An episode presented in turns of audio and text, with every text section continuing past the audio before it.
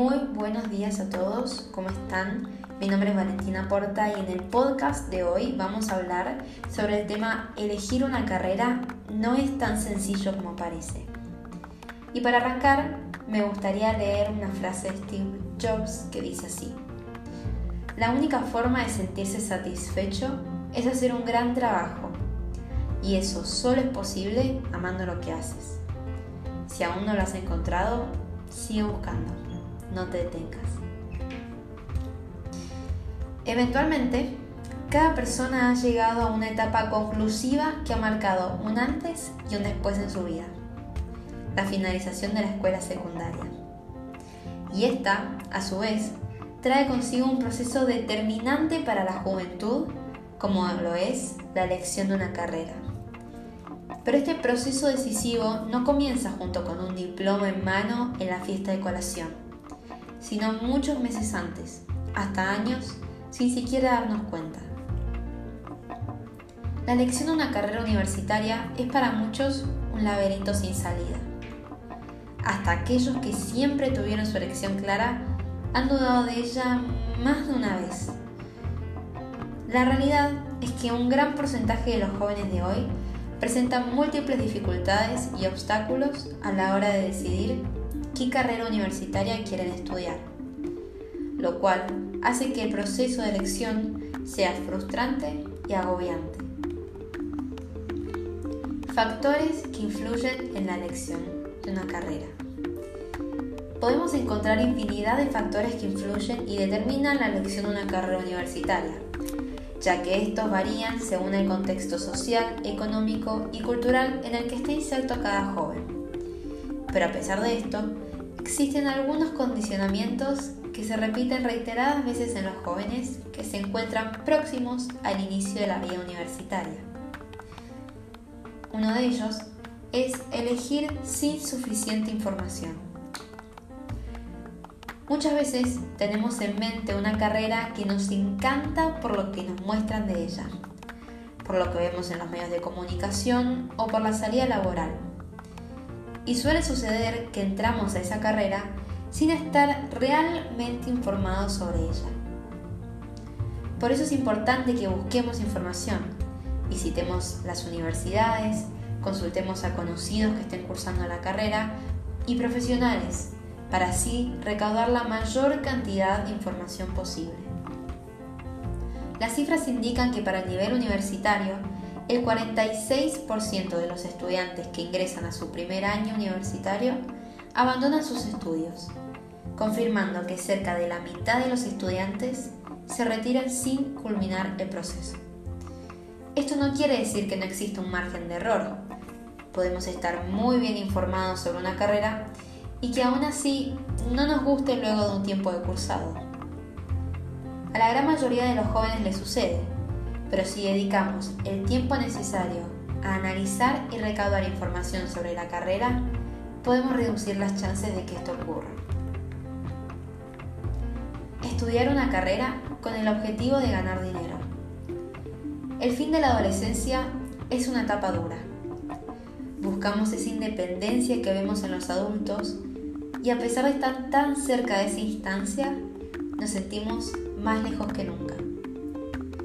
Esa es una de las razones por la cual un buen porcentaje de los jóvenes de hoy basan la elección de su carrera en el monto de dinero que podrían llegar a ganar a la hora de ejercer la profesión.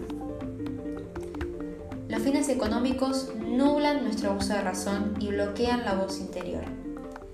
Más dinero no es equivalente a mayor felicidad. Estudiar una carrera que no es de nuestro agrado puede conducirnos por dos caminos. El primero es arrepentirse, dejar la carrera, deambular por un limbo de incertidumbre por un tiempo y en el mejor de los casos encontrar otra carrera que llame nuestra atención. El segundo camino es seguir la carrera, buscar la voluntad para seguir adelante y quizás arrepentirse o no de la decisión tomada.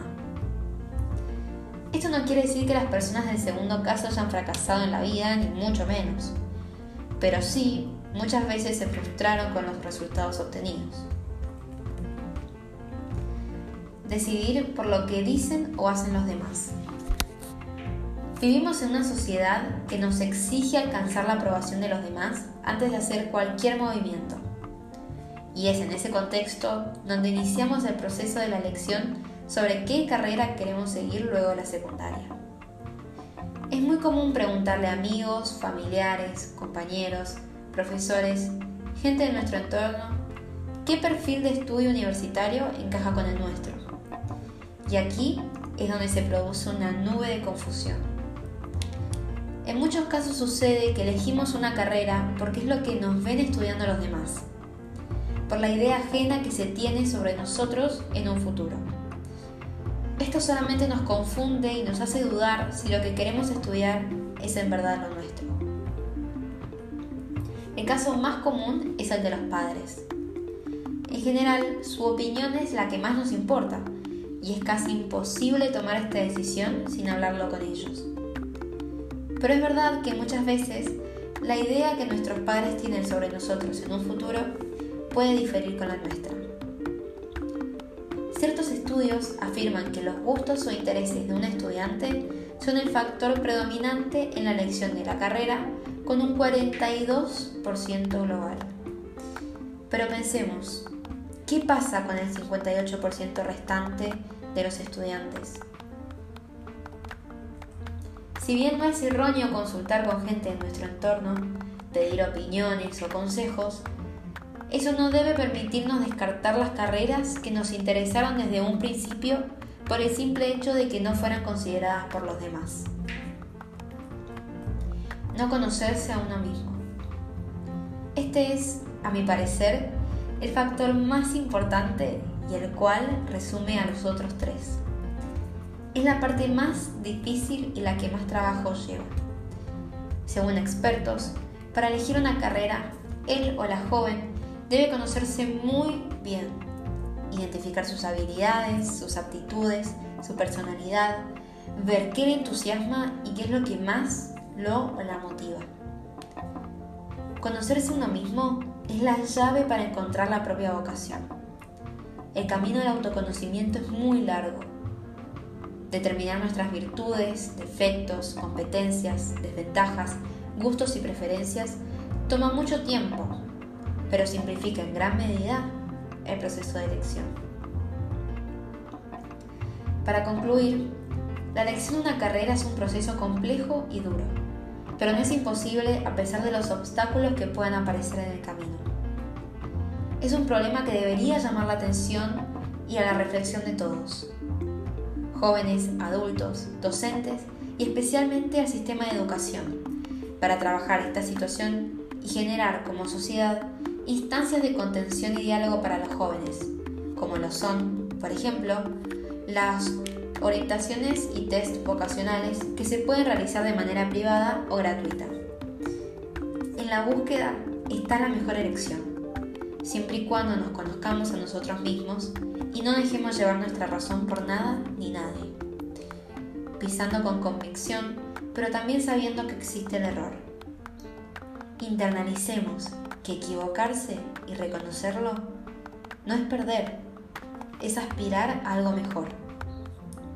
Es pausar, reconocer, entender y volver a intentar.